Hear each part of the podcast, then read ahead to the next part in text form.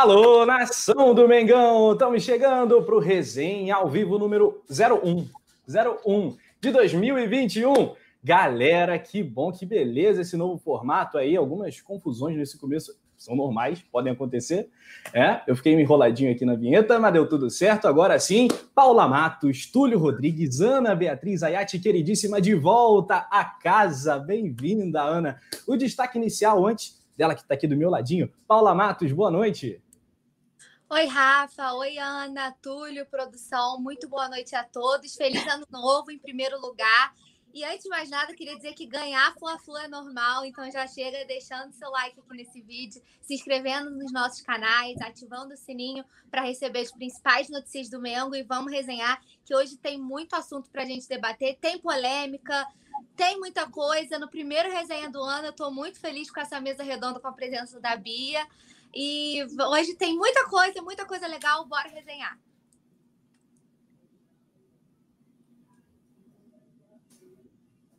Eu acho que o Rafa, o Rafa, o Rafa caiu. eu vou, vou, me antecipar, vou deixar a Bia, a Bia. Aí o Rafa voltou aí, ó. E deixar que tristeza a, a internet. Num dia tão especial a internet deixar na mão é muito triste. Fala aí, poeta Túlio. Não, eu ia deixar a Bia falar, pô, tá chegando agora e tal, deixar, né? Ela fazer a, a, sua palavra inicial. Manda bala aí, Bia. Depois eu falo depois de vocês, vocês falam, eu só assino embaixo. Primeiro perrengue do ano aí para o Rafa, né? A gente já começa com a internet testando os nossos limites já. Um prazer estar de volta, né? Essa galera que me acompanhou, grande parte aí de tudo que eu fiz foi aqui no Coluna. Paulinha, Túlio, Rafa, galera que está aqui no chat, feliz ano novo para todo mundo. E vamos falar de Flamengo, porque tem muita coisa para falar, né? O ano, o ano mudou, mas nada parou e está tudo aí a vapor. Vamos comentar aqui sobre tudo. Sensacional estar tá de novo com a Ana, né, cara? Depois de tanto tempo, né? Tantas mesas, jogos do Mengão com Ana Beatriz Ayati, ela voltou, ela voltou. É, Vamos lá, poeta Túlio, agora é sua vez, antes da nossa nosso começo aqui. Vamos lá, boa noite aí. Já falar JP, eu tô com o JP na cabeça, que foi tão impressionante ver essa, essa nova essa nova imagem do JP versão 2021. Mas boa noite, Paulinha, boa noite, Bia, Rafa, a galera que está nos acompanhando aqui no chat, Mário Araújo, o Igor também está aqui no chat, JP também, ó. É, e agradecer aí essa galera que esse 2021 seja muito melhor que 2020, porque 2020 foi sinistro. É, para o Flamengo e, e para nossas vidas também. Se embora falar de Mengão, tem polêmica, então eu tô dentro, né? Vambora. Que beleza, gente. Então é isso, bandeiradas aqui para saudar o primeiro, primeiro resenha ao vivo do ano. Mandando um abraço para o Paulo Souza, para o Max Digital, João Granete e Nath Coelho estavam aqui, deram aula no Notícias do Fla. É um novo formato, então a partir das 7 a super live do Coluna começa. E agora estamos aqui para tocar o barco no nosso resenha. Vamos falar da saída de Lincoln, JJ falando de Mengão e, claro, um pré-Fla-Flu. Depois da vinheta, bora resenhar.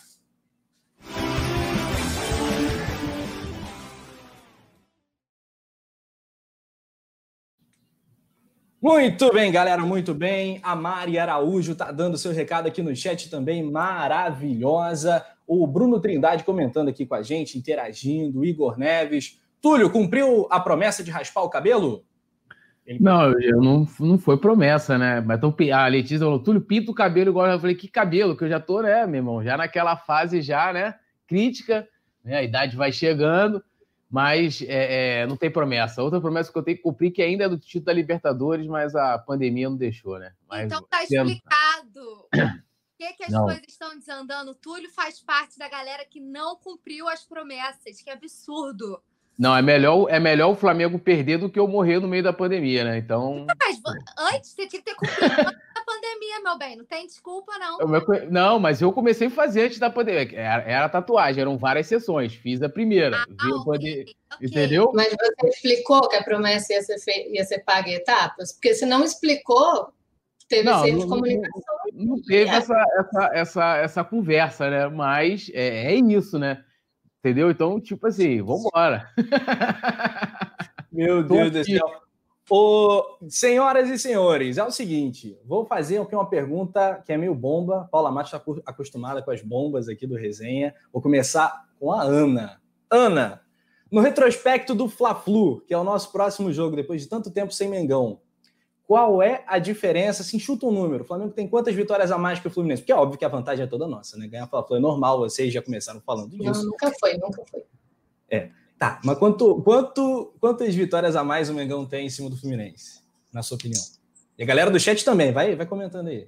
Das últimas? Não, geral, geralzão. Geral? Ah. Putz, é... mais de 10? 10. Túlio, um número. Hum, 20? Paula. Aqui na humildade. no geral. É, como diz o outro, geral, geral, né? Hum, nossa, eu não tenho ideia, velho. Vou ficar entre os dois, 15. 15. Não, todos erraram. É mais, hein? Vocês estão muito comedidos hoje. É, são mais vitórias, porque no Fly Estatística, que é o site que é um super balizador, muito legal, tem esses retrospectos. O nosso saldo de vitórias em 431 jogos é de 27 vitórias a mais. Né? 159 vitórias e 132 derrotas. 27 a mais. Cheguei ah, perto. É quase um novo clube de futebol jogando. Pois é. Para um clássico é muito bizarro, né? Que tem clássico que é tipo pau a pau, né? Palmeiras e Corinthians é empate, Grenal também é muito próximo, enfim. O Fla-Flu já está uma diferença absurda e nos últimos anos, assim, o Mengão tem dominado, que o James Leal se aproximou entre 20 e 30, acertou na mosca. Né? O Yuri Reis palpitou 15, o Hudson Firme 12, uma vantagem muito legal. E no Fla-Flu do primeiro turno, 2 a 1 para o Mengão. É, com paçocada do Muriel, com gol do Felipe Luiz, com gol do Gabigol, o Mengão venceu. Em 2020, né, o Flamengo e o Fluminense se enfrentaram na Taça Guanabara. O Fluminense venceu por 1 a 0 Na mesma Taça Guanabara, o Mengão venceu por 3 a 2 A vitória do Fluminense foi com os Crias, né, aquele gol de calcanhar do Nenê. Bom registrar isso. Aí 1 a 1 na Taça Rio, 2 a 1 no, no Carioca, na final, né? E 1 a 0 na decisão do título no primeiro turno, 2 a 1 Mengão dominando. Qual é a expectativa, ô, Paula, para esse Fla-Flu da quarta-feira? A expectativa é começar o ano de 2021 com pé direito, com vitória. O Flamengo não pode pensar em nenhum outro tipo de resultado. A gente vinha debatendo aqui, né, nos últimos resenhas do, do ano de 2020. Quem acompanhou com a gente sabe, a gente vinha debatendo a importância dessa, dessas próximas, principalmente essas próximas três partidas do Flamengo, né, contra o Fluminense, contra o Ceará e contra o Goiás, que não pode pensar em perder né, a gente ainda tem chances de conquistar o Octa, né? Ainda temos condições matemáticas, mas precisamos fazer a nossa parte, além de dar uma zicada no São Paulo, que o secador vai ter que estar tá on demais, mas precisamos fazer a nossa parte.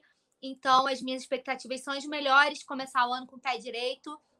Temos o elenco muito melhor, perdão, muito mais qualificado, é, isso é inegável, né? A gente sempre fala sobre isso aqui, que quem for pegar o elenco do Flamengo no papel é realmente o melhor elenco do Brasil, e isso é indiscutível.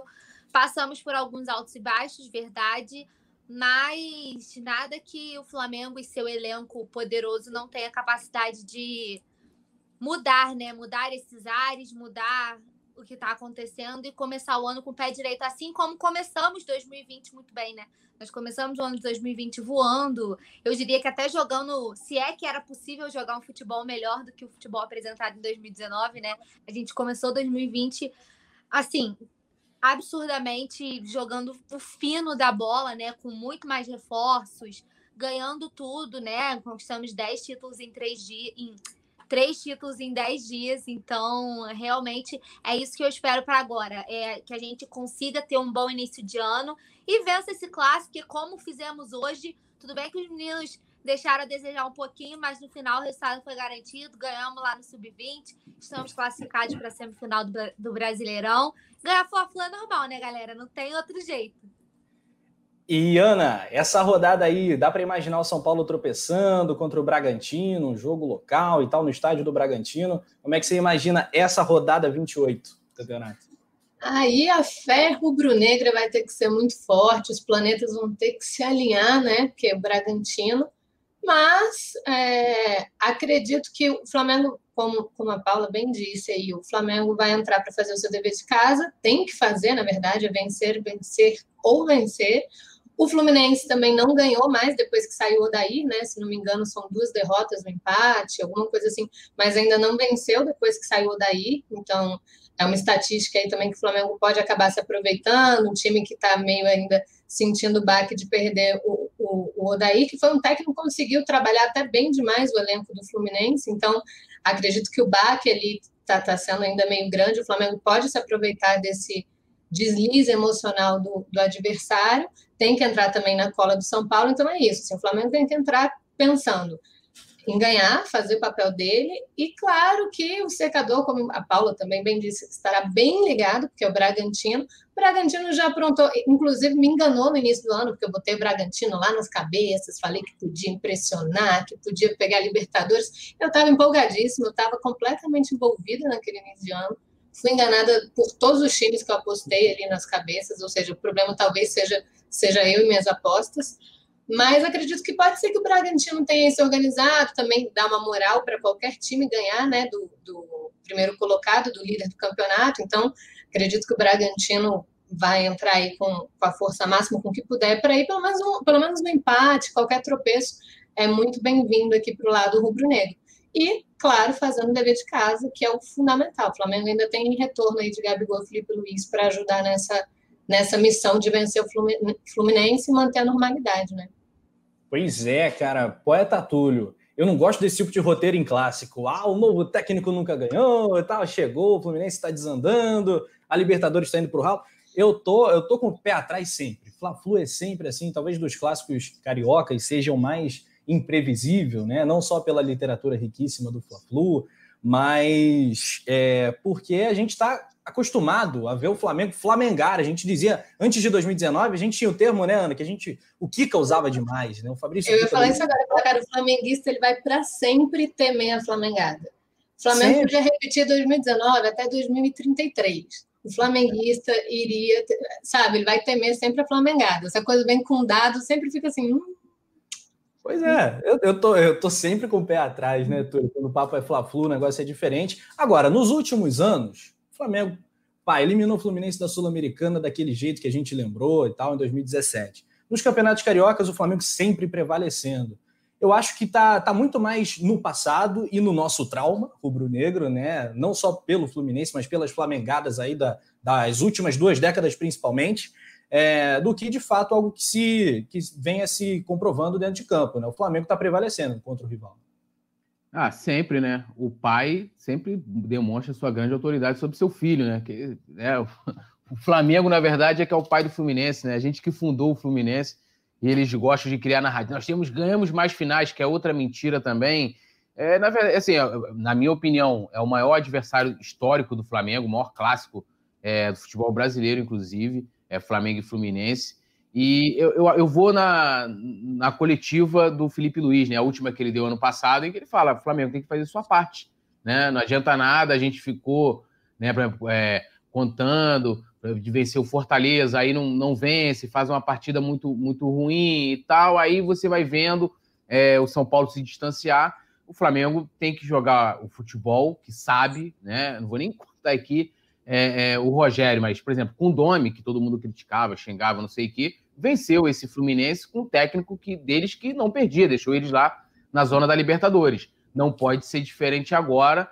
Da, eles estão com, lá com o Marcão, não sei se é interino ou se é efetivo, mas que não vence desde a saída do, do. É obrigação do Flamengo, primeiro, né, por estar buscando o título, e outra, pela situação do adversário, né? Aí, mas se você for colocar pela situação do adversário, entra tudo isso que vocês falaram, né? O adversário tá mal, né? O Marcão ainda não venceu, aquela coisa toda, e do Flamengo é, é, né, voltar a dar aqueles moles que deixa a gente com muita raiva, que geralmente também, né, é, é sempre envolve aquele jogador que a gente menos gosta, né?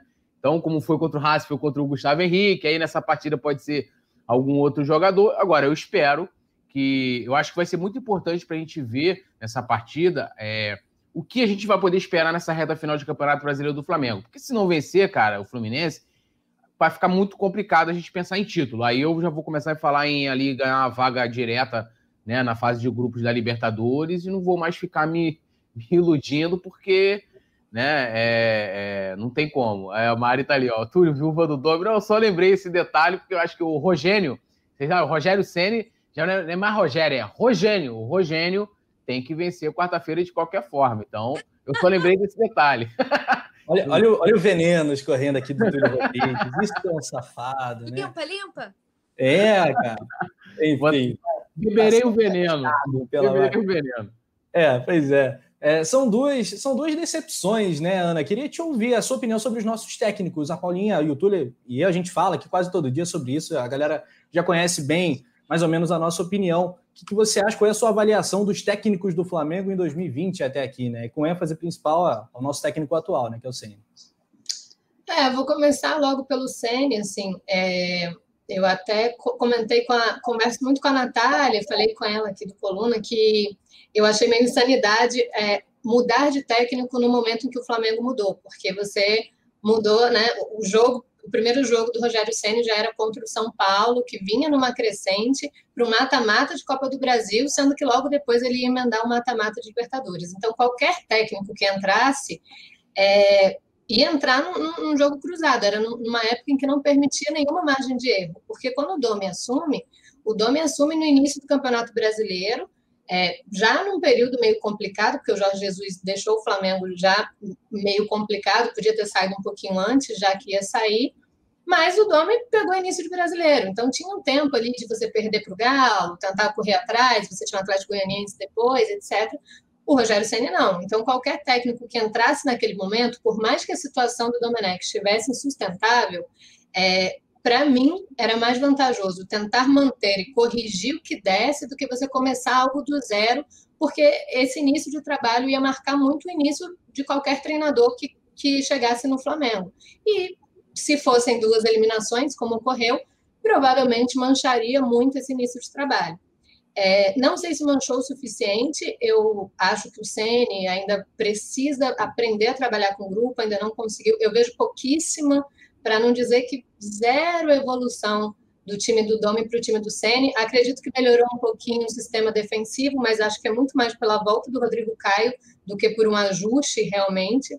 Acho que o Sene, inclusive, deu uma atrapalhadinha na única, na única coisa, única não que eu acho forte, mas no que foi bom do trabalho do Domi, porque eu acho que o Sene aproveitou muito pouco a base, que, é, que foi o ponto forte do trabalho do Domi. Então, assim, no jogo contra o Fortaleza, por exemplo, que foi um jogo péssimo, muito chato, horrível e desagradável de assistir, eu acho que ele podia ter usado alguém na base no lugar do René, que já não estava fluindo ali a gente já percebia que não ia fluir, porque o René nunca foi ofensivo mesmo, então podia ter testado o Ramon, que a torcida pede, talvez o Mateuzinho, porque o Isla já tomou cartão no início do jogo. Eu acho que ele demorou para trabalhar com, com o Natan, né? Ele só foi trabalhar com o Natan quando o Gustavo Henrique foi expulso e não tinha mais como colocar o Gustavo Henrique ou o Léo Pereira. Então, eu acho que assim. É, existe muita pressão, eu vejo pouquíssima evolução, é, tudo para muito tempo. Agora, por exemplo, o Senna ele tem quase todo o elenco à disposição, normalmente todo, né? Ele não tem Thiago Maia, mas a gente não está muito contando com ele mais para essa temporada direito, que era o final. Tem o Gabigol, tem o Felipe Luiz, então ele tem à disposição peças que o Domenech nunca teve, coletivamente, né, falando, e tempo de treino que o Domi nunca teve. Então eu acho que é pouca evolução para uma forma de trabalho melhor, assim, ele e para mais tranquilidade agora, porque querendo ou não, é só o brasileiro que é obrigação, né? Deixou de ter a Libertadores, deixou de ter a Copa do Brasil. Então, entrar em 2021 ganhando é fundamental para mostrar de fato qual o comprometimento do, do Rogério Senna, na questão que, olha, toda a pressão até de 2020 já passou, já foi o ano, já a torcida já está tentando manter a esperança aí para o novo ano.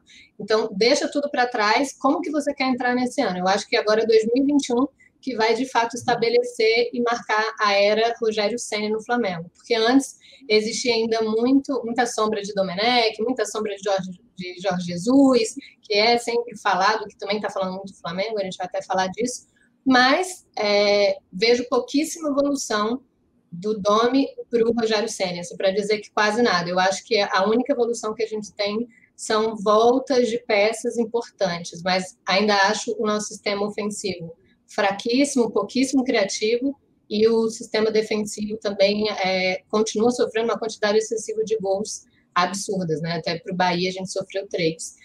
Então é mais ou menos por aí, mas sou contra falar em demissão ou em parar o trabalho dele agora. Eu acho que te temos que analisar o trabalho dele sem nenhuma pressão nessa reta final de Campeonato Brasileiro.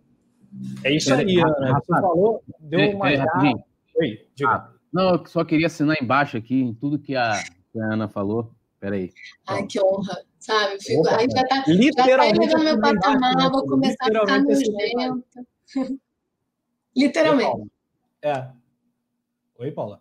Não, é porque tudo que, gente, que eu e o Túlio a gente fala nos resenhas, a Bia falou também. Sim. Então, quem acompanha, eu tô, a gente está com uma mesa unânime, que concorda unânime com a, mesmo. todas, tudo, tudo que a gente sempre debate, tudo que a gente sempre levanta, a gente não precisou abrir a boca para falar nada. Abrir ah, já era, me deram moral demais, já era. Agora eu, tô... eu discordo de vocês três. Saber nada, saber nada. Você que lute agora, Pedro. Você que lute, já me deram moral. Você e Rogério Senna que lutem. Somos, vai, então, ficar, Ana vai ficar marrenta, Ana vai ficar marrenta, ó. Deixa não. Olha só, a Ana falou do JJ, que foi, eu acho que foi o, a primeira de todas as grandes.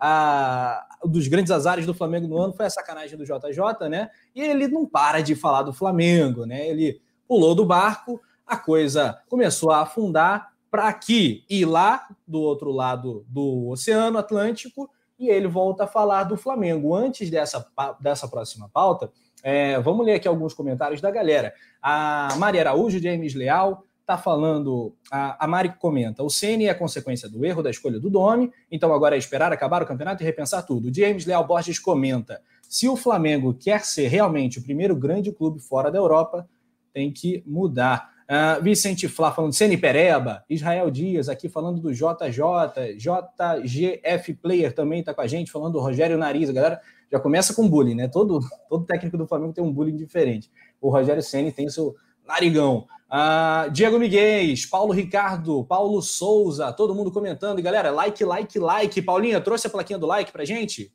Pra, pra funcionar a mandinga? Paula não é bagunça, não, hein? É.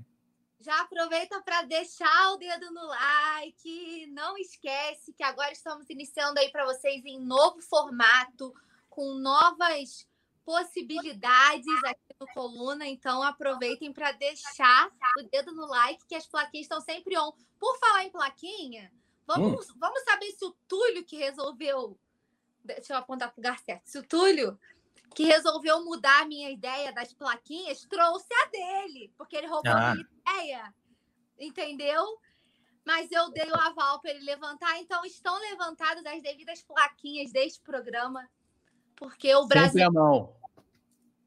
É, existe uma diferença de qualidade das plaquinhas. A plaquinha do Túlio é. tem um caderno, tudo bagunçado. Então a plaquinha da Paulinha tem a letra Não, toda certa. A plaquinha da Paulinha é exclusiva. A minha foi na, naquele improviso. Ah, vou fazer uma placa aqui. Aí fiz. É aquela genérico, coisa. genérico ruim. Você, você fez enquanto ela estava falando, só para não pegar, pegar mal, né, Túlio? Fala a verdade. É. Quando ela falou tudo, você começou a escrever aqui rapidão. É, assim. então assim, releve, gente. Releve. Relaxe. Tudo escrito com o pé. Julião, eu vou passar antes para Paula essa pauta aqui, porque você, a gente já parou em Portugal por sua causa quando você começou a falar do JJ. Não vamos fazer isso de novo hoje, espero.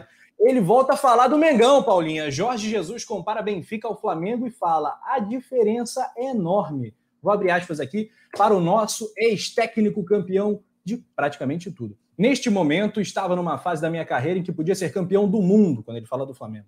Se tivesse sido, seguramente eu era muito mais valorizado, porque tinha ganho todas as competições internacionais. É uma diferença grande, como é óbvio. Em Portugal, não vou ganhar a Champions, tenho certeza disso, principalmente este ano, que nem lá estaremos. A diferença é enorme. Ele está com a sua pá escavando, cavando, né, para voltar para o Mengão. Paulo, como é que você interpreta aí essa declaração do Portuga? Olha, vocês me perdoem, mas vou ser obrigada a cantar a música que eu sempre tenho que cantar pro JJ. Cedeu, foi volta por baixo, amor. Cadê o melhor que eu que você arrumou? Rodou, não achou? Voltou. Só falta voltar E aí, como diria a música, né? Volta que eu perdoo a facada. Se ele quiser voltar, meu amor, até a Aeroflá virtual a gente organiza para receber o JJ de volta. Apesar dos pesares, eu aceito devoluções. Teve um benfiquista aí perguntando se o Flamengo ele aceitava, que a gente podia buscar. Se depender de mim, meu amor, a gente faz um, uma mega chamada de vídeo, bota todo mundo, porque não pode aglomerar, né, galera? Vamos ter consciência, faz uma mega chamada de vídeo, coloca todo mundo para trazer ele de volta. A produção tá comigo no chat, já pediu a volta do JJ. Eu não sei se a Bia é do time Viúvas Eternas, mas se depender de mim, ele pode voltar a qualquer momento. A qualquer momento, não. No começo da próxima temporada, porque eu tô ah, com ela no. Ah, eu já, eu já me vendi por muito menos para esse time aí. Meu Deus, eu já. Eu era guerreirete, gente. Acho que eu não vou aceitar o Jorge Eu me lembro disso. Sabe? Balancei essa bandeira até, até o cara se lesionar e parar de jogar futebol. Eu não vou aceitar o Jorge Jesus. Quem sou eu? Mas, oh, vamos lá, agora, agora eu quero ouvir você, Ana. O Pedro já, é, já, já tá melhor no seu conceito que o Guerreiro? Já passou o Guerreiro? Que a, a Ana é muito guerreirete, vocês não têm noção. Vocês não têm noção do que esta menina que é guerreirete. Ou foi? E aí, Ana? Não, seguirei. Eu já falei, gente, eu vou morrer balançando a minha bandeira, única guerreirete rubro-negra neste país. Mas, assim, claro que em escalas de patamar ele já, ele já caiu um pouco. Não quer dizer que no meu coração as coisas tenham mudado demais. Mas ali na história, eu tive que aceitar a derrota. Fui obrigada a aceitar a derrota porque veio, né, Gabigol.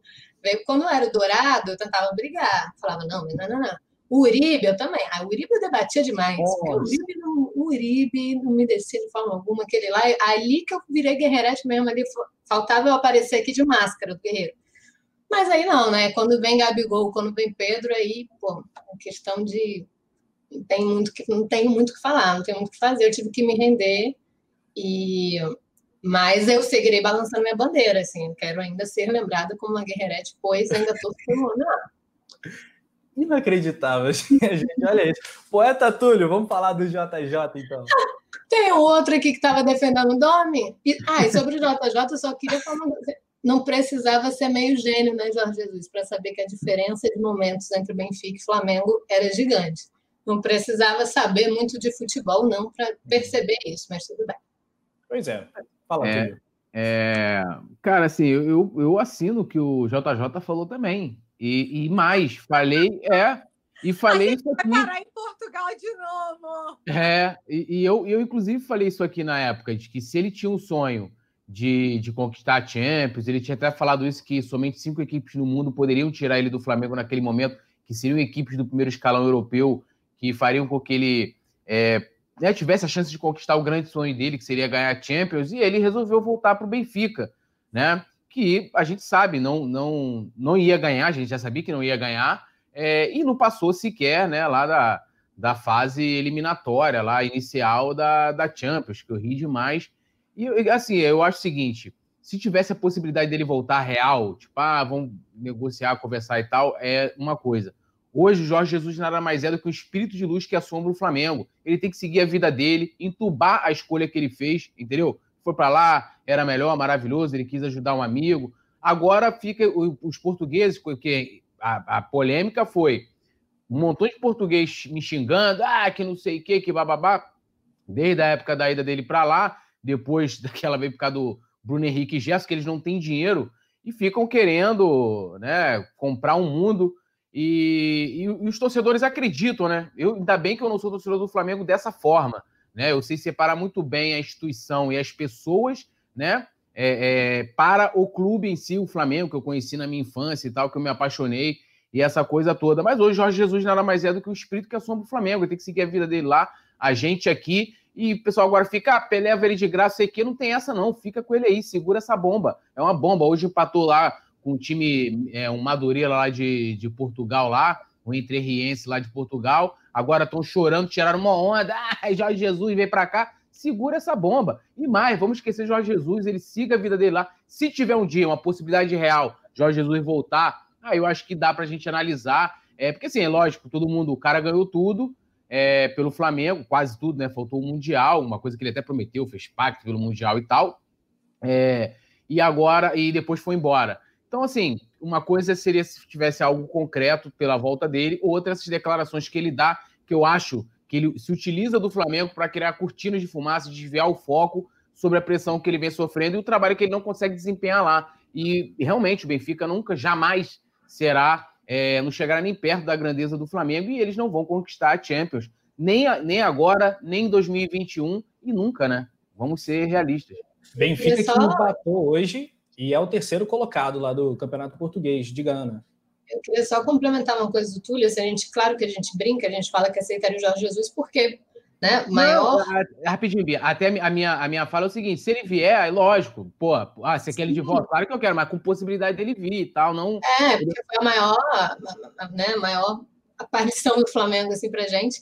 É, o que o Flamengo jogou. Mas, assim, falando de forma consciente, fora a toda, a, a toda aquela questão emblemática, aquele, aquela coisa que ele deixa para trás, como o Túlio bem disse, que hoje é uma, mais uma memória que a gente tem, é, eu, tenho muito, eu tenho muito receio de uma possível volta dele, principalmente porque, por exemplo, é, ele não está indo bem no Benfica, a gente sabe é, que ele é um pouco soberbo, que ele tem toda essa coisa de, de, grandeza, né? De tentar se provar, de tentar mostrar, de tentar. Tudo bem, deu certo na primeira vez, mas agora ele vem é, contestado. Ele vem de um trabalho ruim, ele vem, né? Não tem nada supondo aqui numa situação de que é possível que ele volte, etc.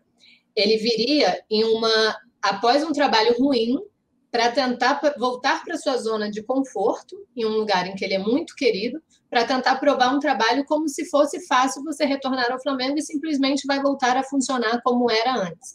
E não, ele vai voltar com é, uma situação interna muito, muito diferente, a diretoria, ano de eleição, vai ter mudado questão do departamento médico, que já mudou, peças que já foram embora, Rafinha, que querendo ou não era um grande líder, era fundamental no trabalho do Jorge Jesus, Diego Alves, que a gente também vai falar e que talvez é, não renove no final do ano, etc, etc, etc. Então, assim, ele volta em um Flamengo completamente diferente, em que voltamos à pressão para o patamar do Flamengo. O Flamengo não conquistou a Libertadores, caiu mais cedo do que a gente pensava, é, tomou um vareio do São Paulo na Copa do Brasil, pode não ser campeão brasileiro. Então ele volta em um cenário completamente diferente do que ele deixou ou do que ele veio, porque o que ele fizesse, de acordo com o trabalho do Abel, era lucro. Se ele, ele não precisava nem ter sido campeão de tudo, mas se ele fizesse o Flamengo jogar bem em relação ao trabalho do Abel, já era lucro ter contratado ele. Agora não, ele vem para um sarrafo que ele mesmo criou. Então, do mesmo jeito que o Flamengo desse ano, em 2020, na verdade, foi analisado pelo Flamengo de 2019, o trabalho de um Jorge Jesus voltando vai ser analisado pelo trabalho de Jorge Jesus de 2019. Ele tem ele mesmo como parâmetro. Então, ele vai ter que subir isso, ele vai ter que conquistar da mesma forma ou até melhor para fazer valer uma volta dele. E isso me dá um receio muito grande, muito grande, porque a gente não sabe qual Jorge Jesus volta, voltaria, né, no caso. É, eu nunca tinha parado para pensar nisso, é verdade. Se ele é, ganhasse apenas o brasileiro, em vez de 90 pontos, 75 pontos, tal, já seria muito melhor do que o trabalho do Abel. Ele já seria Sim. muito grande, né? É, eu queria fazer, só para complementar o que a Mari, o que a Bia falou, eu só li o que a Mari falou, o superchat que você colocou na tela, né? E volto com arrependido, com suas orelhas tão fartas, com seu osso ruído e seu rabo entre as patas. É mais ou menos isso. E dizendo o seguinte: um dos grandes medos que eu, que eu tinha até na época quando Jesus ganhou, e há essa possibilidade, se um dia ele voltar também, é do Flamengo virar uma espécie de Grêmio para o Renato Gaúcho, né? Que aí depois de toda a euforia de ganhar várias coisas, você faz trabalhos medianos. Pô, eu, eu acredito que aquele 5 a 0 que o Flamengo deu na, na semifinal da Libertadores, acho que é uma das maiores vergonhas da história do Grêmio, um jogo super histórico. Eu não queria, eu não quero isso para o Flamengo. Aí você fica ali porque você tem uma gratidão, aí a coisa já não é mais analisada pela parte técnica, e entra justamente nisso que, que, a, que, a, que a Bia falou. E, e aí é engraçado, né? É na época que a gente foi lá, parou em Portugal e tal, ficavam os torcedores, torcedores do Benfica, não, nós somos maiores e tal, não sei o quê. Papá, os caras, para poder é, procurar grandes, grandes é, conquistas, eles não usavam o Google, não, usavam o escavador. Tipo torcedor do Botafogo, aí tem que ir lá, o gol do título, que se tivesse VAR na época, pô, não valeria. É, o Santos, antes de, de Neymar também, né? Que aí foi quando voltou, só podia lembrar da época de Pelé. É igual o Benfica, tem que ir lá naquele, né, do, do lado grande atleta português lá da, da história, porque eles não têm história recente, protagonismo continental. É regional e, como falaram ali, eles estão em terceiro porque os times de lá são muito ruins. fosse aqui no Brasileirão, tá aí em sétimo, oitavo, e o, o Jorge Jesus jogando suas bravatas aí ao Léo. Bom, sorriam porque estaremos em Portugal, né? O Túlio falando do Eusébio, agora ferrou, Túlio. Ferrou. É, pô, mas é, aí, eles jogam lá, escavador, aí tem o Eusébio, aí vai ser, o futebol português é maior do que o do Brasil. Aí vão caçam lá, seleção, ah, Eusébio tirou, eliminou a seleção brasileira da Copa do Mundo. Ah, ganhamos aí em 1900 e bolinha, não sei o que, que não era nem Champions, era outro nome, não sei o que da Europa. Ah, porra, faça-me um favor, né, meu irmão? Porra, faça-me um favor, né? Olha só, tem novo membro no Clube Coluna do Fla, Diego Carvalho. Olha só, Diegão é um a novo membro, né? Ah. Esse, tudo nosso, é bandeirada aí para você. Tem Urubuzela, Paulinha, porque o homem virou brabo, categoria brabo. Aí. Peraí, que eu vou pegar. Vai lá, vai lá pegar. Espera, Diego, espera aí que a sua Vuvuzela vai chegar. Obrigado aí, virou brabo. Tem o link na descrição para quem quiser se tornar membro do Clube Coluna do Fla, bombando categorias Cria, Brabinho, Brabo e Super Brabo. Boa, Diegão. Valeu. Paulo César Lopes também está por aqui. Vicente Flá, falando viúvas de Eusébio, sobre aí os benfiquistas. O Paulo César Lopes também falando volta Jesus. Arthur Tony Dandel. Rapaz, esse negócio de fantasma é normal aqui no Brasil. A torcida do Galo tem um fantasma chamado Cuca até hoje por causa de 2013. Toda torcida tem um pouco disso, né? Eu acho que essa é uma bela definição do Túlio, que o JJ é o fantasma do, do Flamengo. É. Ah, mas eu gosto também daquela da seguinte opinião: ele vai voltar para o Flamengo, desde que a saúde dele permita. Se o JJ fosse um cara, vai, de 40, 50, de 60 anos, tudo bem, mas o JJ já está com uma idade avançada, a gente não sabe, né? O dia de amanhã ele parece estar super bem é, e torce para que ele fique muito tempo aí na ativa, mas não se sabe. Eu, se eu tivesse que chutar, eu chutaria que um dia ele vai acabar voltando para o Flamengo.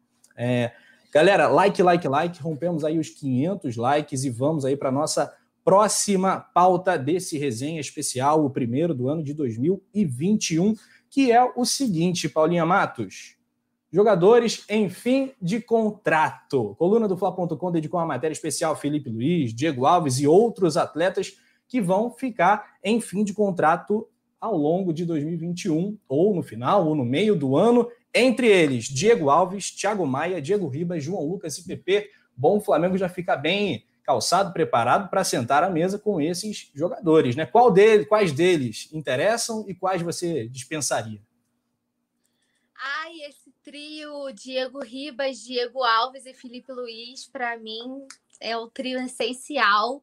Quem acompanha as resenhas, né, a galera me zoa, porque assim, Dieguete né? Eu, eu, por mim, Diego Ribas se aposentaria aqui no Flamengo. E toda vez que eu falo sobre isso, eu levanto uma mega polêmica, né? Mas eu sempre bato nessa tecla, um cara que é fundamental para o elenco, sempre honrou a instituição. Eu tenho assim, eu sou muito grata ao Diego pela forma como ele sempre honrou o Flamengo. E aí eu vou adiantar um pouquinho a pauta, mas é só para dar um exemplo, depois a gente volta lá que um dia o Ederson vestiu a camisa 10 e hoje a gente tá vendo o que tá acontecendo e que Zico perdoe a, essa pessoa que vestiu essa camisa tão emblemática. E o Diego é um exemplo de profissional, é um exemplo de cara que respeita a instituição Flamengo acima de tudo. E já passou poucas e boas aqui, poderia teve propostas, né? Assim, já foi pressionado. Lembram que ele, eu sempre lembro, né? Ele quase apanhou no aeroporto, aí fez aquele gol que atravessou o campo inteiro para comemorar com a torcida logo depois. Diego já passou muitos mais baixos do que altos aqui no Flamengo, né? Em, em relação a isso, que é um cara que é mega assim cobrado pela torcida e para mim se aposentaria aqui.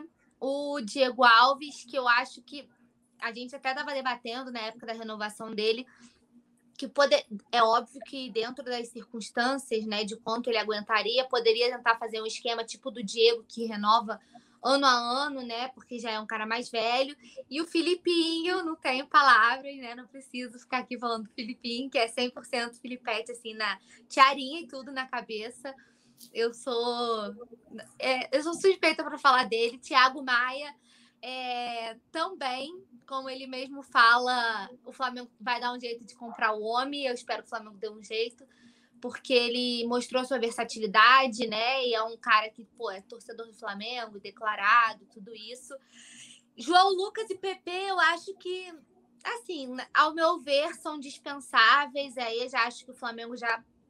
O João Lucas, a gente tem o Mateuzinho, né? Se for o caso, que a gente sabe que tudo envolve questão de orçamento, é, mais utilização da base, menos e menos poder financeiro para investir em contratações. Então, assim, o Mateuzinho, que é inclusive uma, é, um dos líderes de assistências né, do Campeonato Brasileiro, você tem o Mateuzinho e o PP é o que a gente vem debatendo assim, é o PP, mas também, como o Túlio fala, e eu gosto de assinar embaixo, a gente nunca viu tanto do PP no profissional não estou falando da época de base, né? A gente nunca viu tanto do PP no profissional para a gente poder fazer uma avaliação mais completa, mais consistente, de tipo, ah, o PP serve, o PP não serve, porque a gente tem um elenco que o PP é a última da última opção. Foi até é, é quando a gente debate assim, é só num caso de dar tudo errado, como deu na época do surto de Covid, por exemplo, que você não tinha opção e aí você tem que entrar. A gente teve que usar os jovens da base, que foram uma grata surpresa para mim, né? Desse ano de. Dessa, desses altos e baixos de 2020, a grata surpresa foi a, foram, foi a revelação de muitos garotos da base e que a gente vê como que está fazendo falta, por exemplo, a utilização deles no profissional com o Rogério e tudo isso. Então, dessa lista, que a gente está levantando, Diego Alves, Felipe Luiz, Thiago, Ribas, PP e João Lucas, eu acho que só o PP e João Lucas que são assim mais dispensáveis na minha avaliação. E aí, Tulião? É, eu, eu, eu acho que é o seguinte, né? Eu acho um pouco cedo ainda para fazer qualquer tipo de análise de, né, de renovar ou não. Talvez da lista, o jogador que eu iniciaria uma conversa seria o Felipe Luiz já que ele tem uma vontade também de ser técnico. Até a Mari estava comentando aqui no, no chat e qual seria o planejamento dele para o futuro, né? Se ele, quanto, quanto mais tempo ele pensa que, que ele pode jogar, ou que ele quer jogar, no caso, é, para poder já ir conversando com ele. É, mas tudo isso passa é, pela questão financeira do clube vai ter, né, no caso em 2021, é, o próprio desempenho da equipe também, o mercado, né, é, que esse ano vai ser atípico, que não vai mudar muito também para o final de 2021. E aí, para analisar esse tipo de coisa, eu acho que talvez o João Lucas e o PP é que são jogadores. O PP tem, né, renovou até o meio do ano, então é um garoto que vai ter que né, é, aproveitar a oportunidade, mostrar que merece permanecer.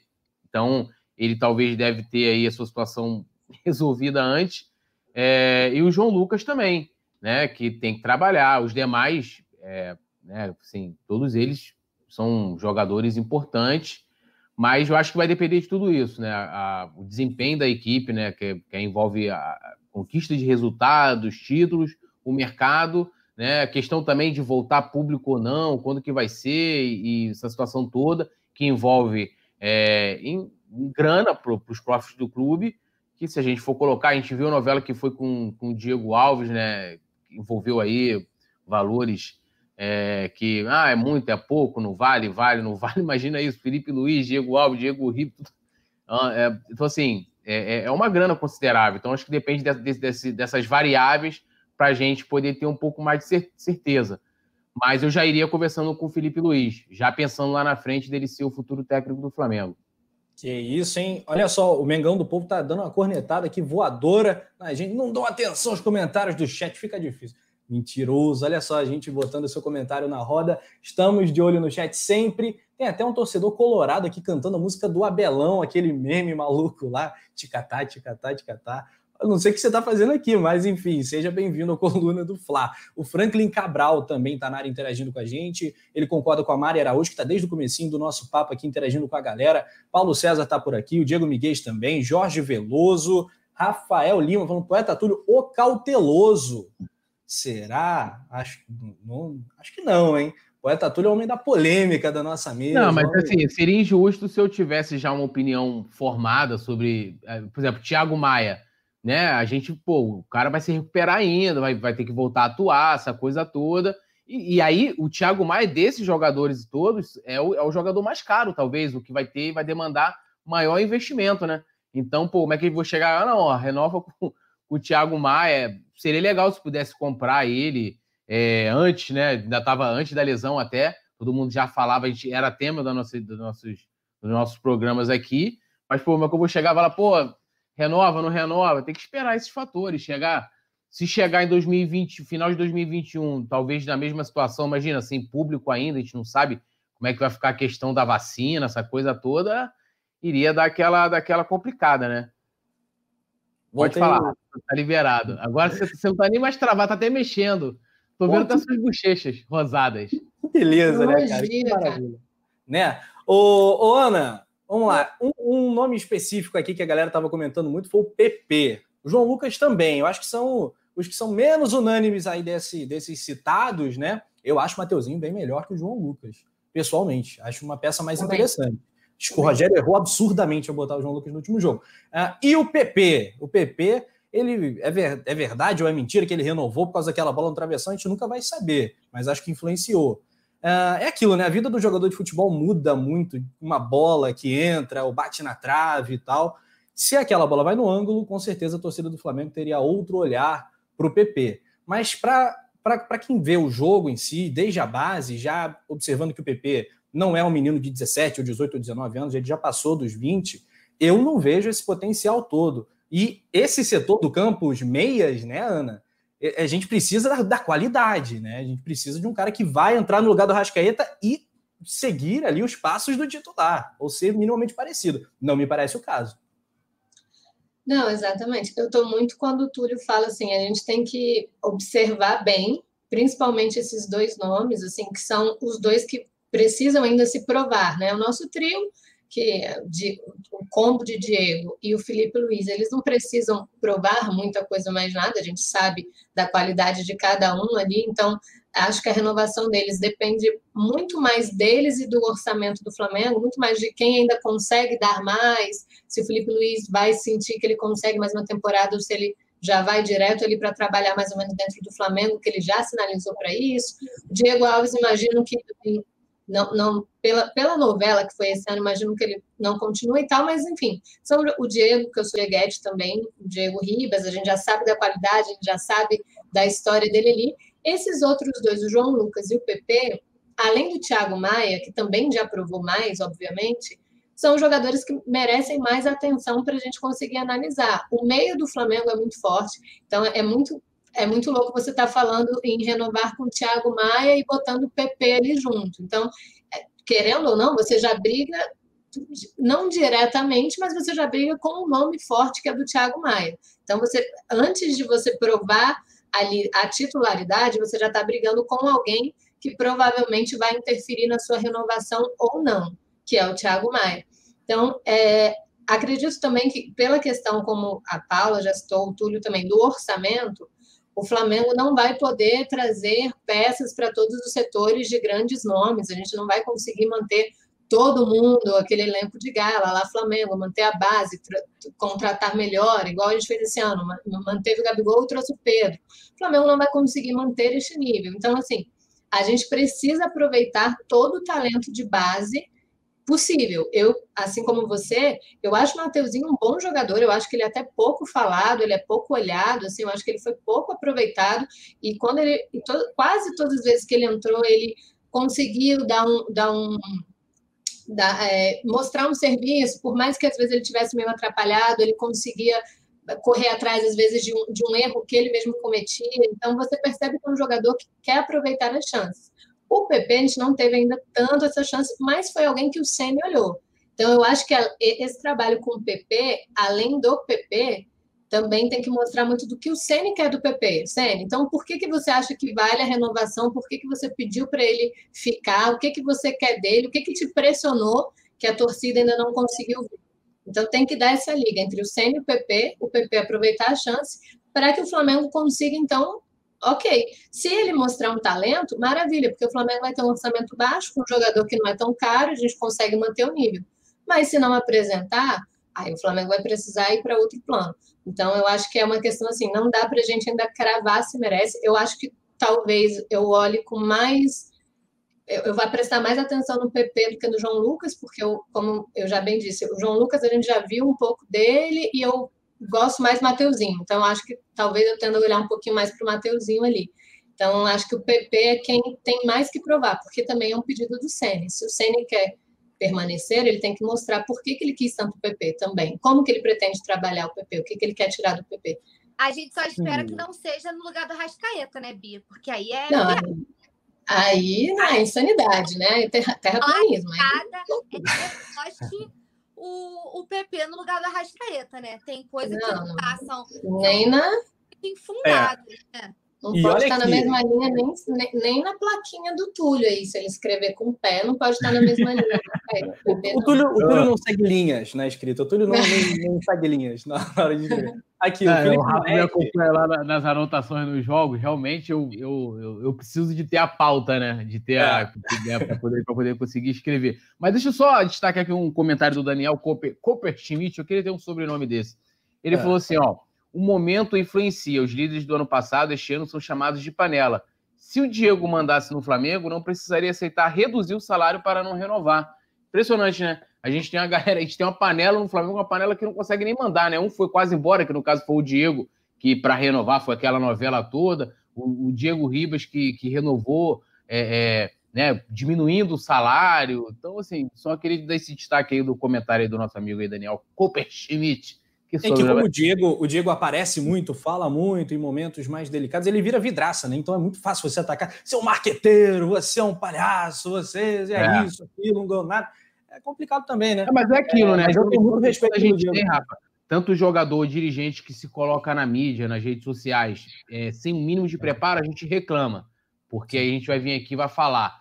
Quando o cara tem algum mínimo de preparo e, e faz, e faz muito bem, o Diego faz, ele, ele faz ali tem marketing Vai. também, tem, mas é uma coisa é, é, trabalhada, entendeu? Não é uma parada de qualquer jeito. Agora, é, pior do que o, ele falar é, nos momentos ruins é quem se omite. A gente estava falando no último programa, por exemplo, do, do, do, Everton, que se omite demais, com todo respeito, é ídolo, é. joga pra caramba, mas né, tem. Talvez pode ser um traço da personalidade dele, de ser daquela forma. Eu já falei, eu acho que a liderança que o Everton exerce vem muito, talvez, do vestiário, do dia a dia, do trabalho ali, do que ele demonstra em campo. Mas a faixa de capitão tem que ir para o cara que em campo grita, é o cara que vai unir os companheiros, que vai dar os porros no companheiro que errar, tudo ali, lógico, de boa profissionalmente falando, né?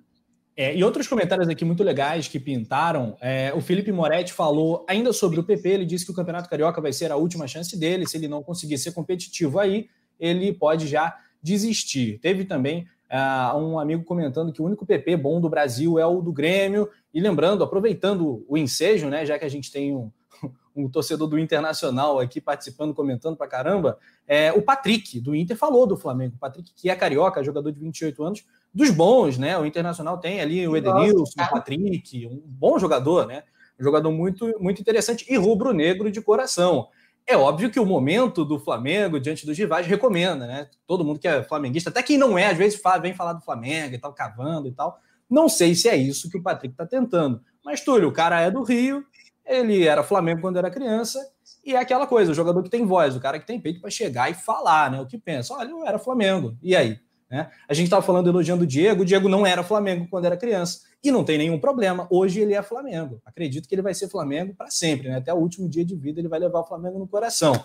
Mas eu queria que você falasse, vocês três, todos, né? Comentassem um pouquinho sobre isso. É, será que o Patrick seria viável para o Flamengo? Dá para sonhar ou é ele que está sonhando? Como é que você interpreta isso, Túlio? Eu acho que ele está sonhando, né? Primeiro, assim, eu, eu não, não, me aprofundei, não sei quanto que ele. Qual é o valor de mercado do Patrick hoje? Seria um investimento alto, médio? Como que ele poderia. E também, até mesmo analisar como ele poderia se encaixar no time do Flamengo. Mas é um bom jogador. É muito melhor ter um Patrick né, do que alguns jogadores que a gente tem como opção hoje no elenco. Assim, eu, eu não vejo problema, por exemplo, o Arrascaeta, é, teve agora o Gabigol também, que o Arrascaeta parabenizou o Cruzeiro, o, o, o, o Gabigol falou, ele atingiu lá a marca lá pelo Santos, alguma coisa que foi destacada. É, eu não me importo do cara ali colocar sobre, né, sobre o ex-clube e tal. Agora, assim, o Patrick tá lá no Inter, aí fica, ah, pô, sou Flamengo. Isso incomoda, Pode não incomodar todos os torcedores, mas incomoda. Eu lembro que o Elias, que jogou muita bola aqui. E aí, pô, jogo lá com o Flamengo, não sei o que, o cara perguntando para ele do futuro. Não, mas porque eu sou Corinthians, que não sei. Meu irmão, não é o momento de falar, entendeu? Não é o momento. Agora, quando o cara tá lá fora, o Thiago Maia cavou assim, né? Thiago Maia, porra, postava lá, aí, ó, ó, o bigode aí. Thiago Maia, coitado. Thiago Maia, desde que ele aprendeu a falar, ele cavava é. vaga no Flamengo. É. E, e, tudo dava errado para ele, coitado. Era um voo que não, não tinha voo. Pela primeira vez na história, não teve um voo para um jogador vir para o Rio de Janeiro, e aí ele não conseguia chegar na data, e coitado, desesperado, mas deu tudo certo. Bom, o JP é. iria gostar desse, desse, desse, desse, bigode aí. Então, assim, eu, eu, mas assim, legal que o cara é, é rubro-negro e que lá talvez não deva ter tanto problema aí de se revelar. Mas pelo bigode, eu acredito que o JP já teria aprovado a vinda do Patrick. não, o bigode não deu certo, né? Só um lado que consegue gerar. Meu sonho é ter um bigode. não, não vai, não. O Patrick tem esse meio bigode imperial, sei lá como é que chama esse, essa voltinha aí. Galera comentando. O Vicente Flá gostaria do Patrick no Flamengo. Patrick pode vir. O Colorado ficou boladíssimo. Não vai tirar o Patrick do internato. Tá? Ó, se duvidar, a gente tira. Ele falou. É. É, a gente precisa dele para ganhar do Grêmio. Josi Resistência, que é membro do Clube Coluna do Fla também, não quero, não quero. O Patrick, não quero. Chega aqui, a camisa pesa. Ih, rapaz. Será que tem isso, Ana?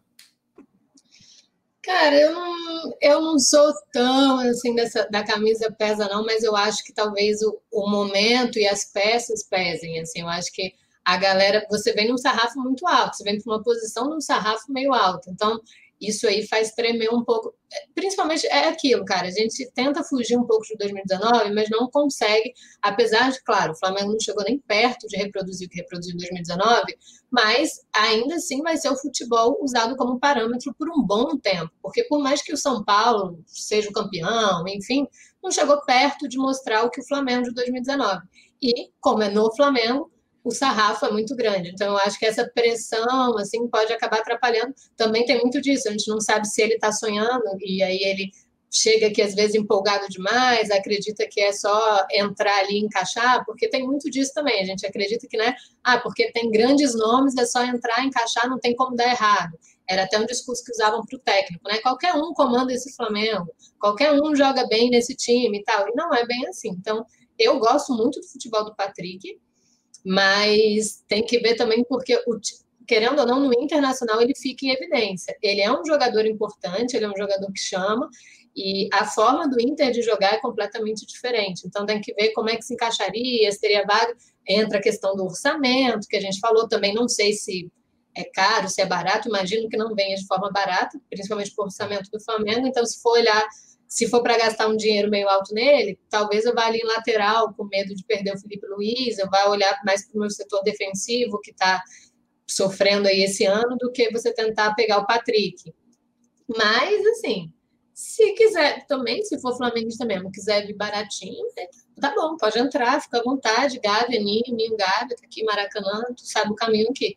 Mas se, se você for chegar aqui também com estrelismo de quem foi importante na campanha do Inter, aí acho que não vai ter espaço nem tão cedo, não. É, ô Paula, o Patrick atua ali mais pela, pela esquerda, na, no meio do campo, ou até centralizado mesmo. No Inter ele costuma cair mais pela esquerda. É, ele tem seus 28 anos, nunca teve tão valorizado, né? Com as últimas temporadas ele acabou entrando em evidência. Segundo o Transfer Market, que muitas vezes erra, né? Mas é um site especializado, é, ele tem um valor atual avaliado em 4 milhões e meio de euros, o que é uma grana até forte. Eu concordo em partes, e acho que eu concordo com quase tudo que a Ana falou, que esse não é o setor mais carente. Queria a tua avaliação, quais seriam as suas prioridades aí para o Flamengo e falar um pouquinho do Patrick também. É um bom jogador, é um cara que eu aceitaria aqui se estivesse dentro das condições, mas eu tô com a Bia, ela fez uma, ela fez uma avaliação bem completa, assim, eu acho que a gente tem a gente tem posições mais precárias né? Porque aí você tem que ver qual tudo passa pelo planejamento, né? Que é a palavrinha que eu sempre bato aqui na tecla. O planejamento do Flamengo é manter a base. O planejamento é do Flamengo é realmente usar o Natan. O que, que vai ser feito com o Gustavo Henrique e o Léo Pereira? Porque para mim o setor defensivo ainda é uma, é uma grande incógnita, ainda é um grande ponto de interrogação. Então, o que, que seria feito com o Gustavo Henrique e com o Léo Pereira para poder um futuro ir ao mercado trazer alguém?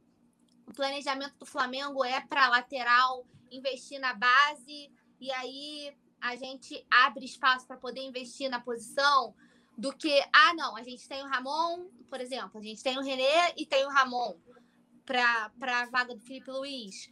Ah, não, vamos ficar com esses dois. A gente não pensa em, em buscar ninguém. Para vaga, a gente, para lateral direita, a gente tem o Isla, tem o Mateuzinho, vamos manter, não sei se o João Lucas está tá falando assim, suposições. Ah, vamos manter João Lucas e Mateuzinho e vamos investir dessa maneira. E aí vai sobrando, digamos assim, entre aspas, porque você já teve um planejamento que você já definiu como vai ser feito. Vou manter o técnico, vai ser esse, ou vou manter só até o final do, do brasileiro e vou precisar investir num, num outro treinador. Tudo é, é, é tudo muito interligado, né, Rafa? É tudo parte de um é um ciclo, né? O orçamento é um, é um, plano maior, então é tudo que a gente precisa avaliar. Um orçamento que para mim é muito é muito arriscado, né? Na minha, na minha avaliação, porque para o orçamento de 2020, por exemplo, né, que foi pós-ano mágico, que a gente ganhou tudo, é, ele, ele havia sido mais comedido. Aí veio a pandemia, foi, feita, foi feito reajuste no orçamento, né, diminuiu.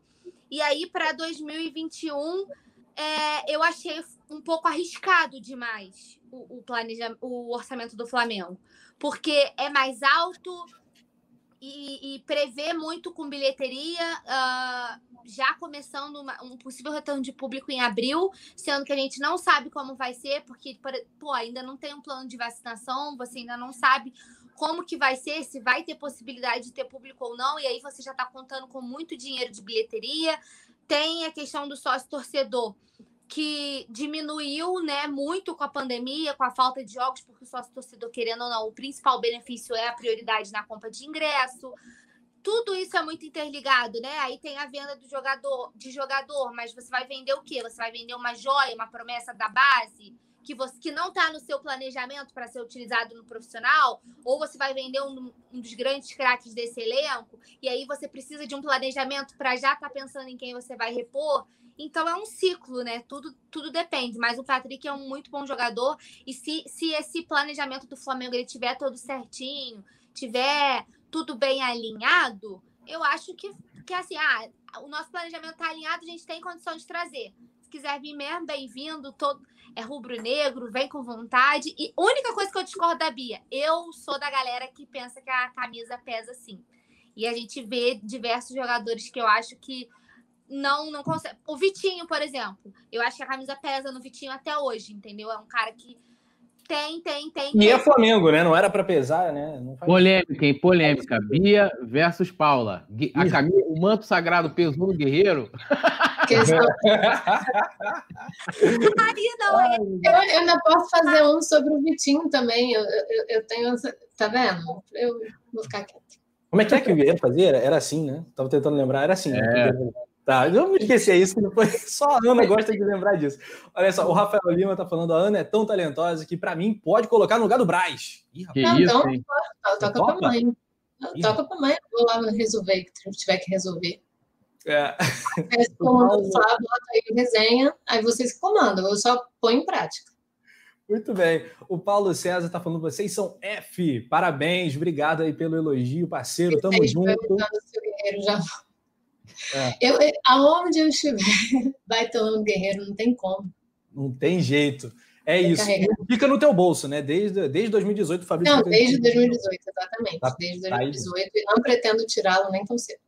Muito bem. Aqui, galera, vamos avançar aqui na nossa pauta, lembrando do like, like, like. Quem não tiver inscrito, se inscreva e também siga as redes do Coluna do Fla, arroba Coluna do Fla, sempre muito fácil, e o colunadofla.com que é o maior portal rubro-negro da internet. O Coluna não se resume ao YouTube. Poeta Túlio Paula Matos estão sempre ali, nos bastidores, a galera toda. É, Gui, Gui Calvano, Giovana Marcondes, Natália, Letícia, João, a galera toda participando por lá também, com muitas notícias, algumas de última hora que a gente separou aqui para vocês. Teve vice-presidente do Flamengo se posicionando sobre a grande polêmica do dia, né, Túlio? Que foi o Ederson, que pegou ali, é, sei lá, 50 bananas de dinamite, explodiu tudo, detonou tudo. Ele jogou no ventilador ou se manifestando contra o DM do Flamengo é, por conta do caso do Denner, né, que infelizmente teve que anunciar sua aposentadoria.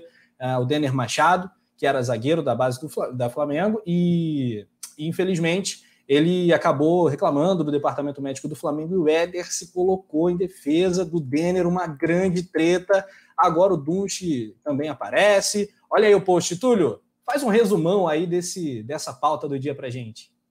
Então, o Denner, acho que todo mundo sabe, né? Foi até uma. Parabenizar até aqui o Vene Casagrande, acho que assim, um puta furo, né? Que o Denner teve problemas, né? Por causa de cirurgias, segundo ele, mal feitas na época do Flamengo. Foram duas, resumindo, foram, teve uma cirurgia, permaneceu o problema, fez uma segunda cirurgia, ele era um atleta do Figueirense.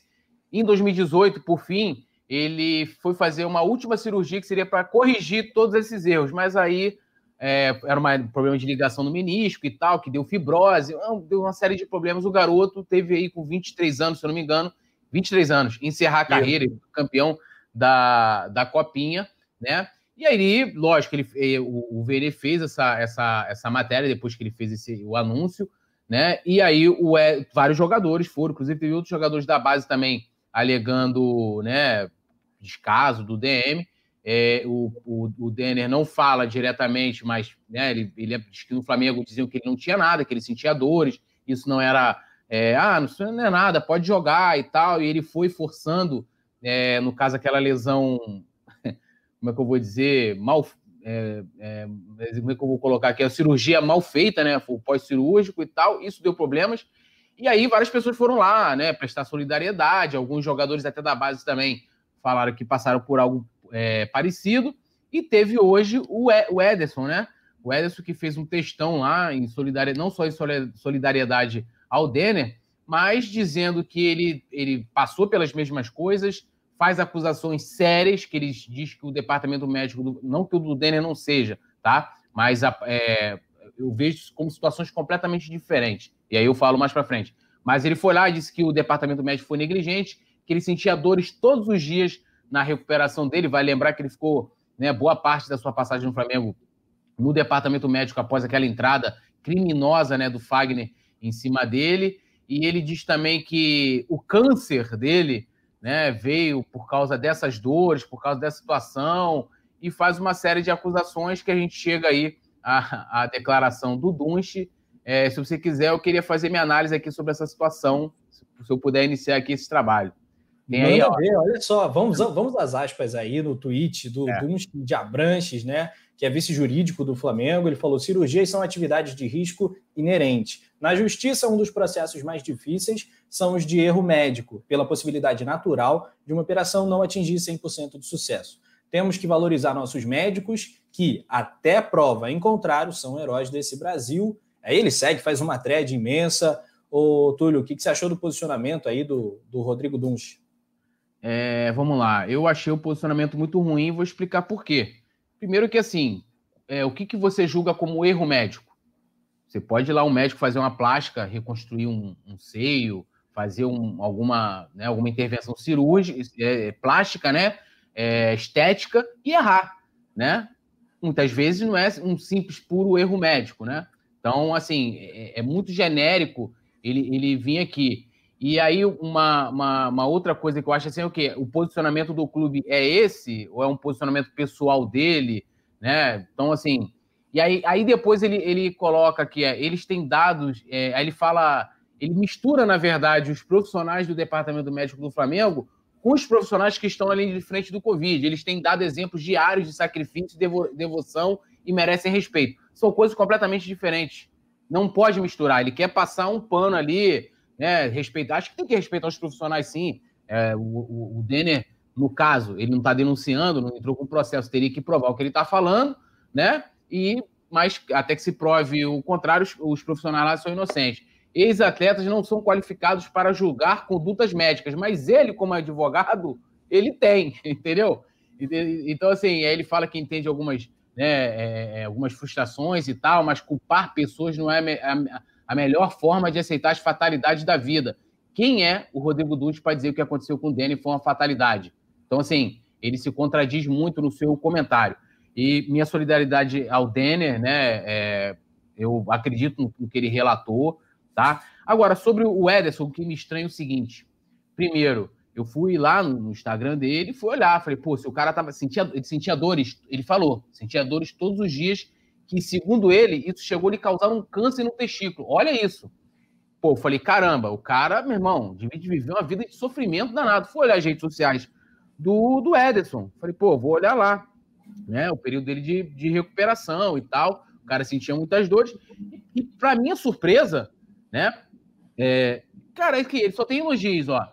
Primeiro de julho de 2018, que foi até quando ele, ele encerrou a carreira, que segundo foi por tudo isso. Pela negligência médica que o Flamengo teve, né? Depois veio o câncer e fala: primeiramente, gostaria de agradecer ao Flamengo. Primeiramente, gostaria de agradecer ao Flamengo, à diretoria e a todos os funcionários do clube por todo o respeito e apoio, né? Aí vamos lá, 21 de maio de 2018. Meu aniversário. Hã? Meu aniversário. Parênteses. É, aí, aniversário do Rafa em 2018. Alegria e comprometimento sempre. Caraca, o Ederson não perdoou nem o Rafa. Obrigado, produção. Sempre gentil e doce. Ó, gratidão, gratidão a Deus por estar bem, com saúde e pronto para o que der e vier. Isso é uma pessoa que sentia dores todos os dias. 6 de abril de 2018, né? Ótimo treino hoje pela manhã, né? 1 de março de 2018, muito feliz pela boa movimentação e pelos dois gols na vitória do jogo treino de hoje, o que me dá ainda mais força e confiança. Mostra que estou no caminho certo. Cada... Que dor todo dia. Isso é o cara que sentia dor todo dia, cada vez mais perto do retorno.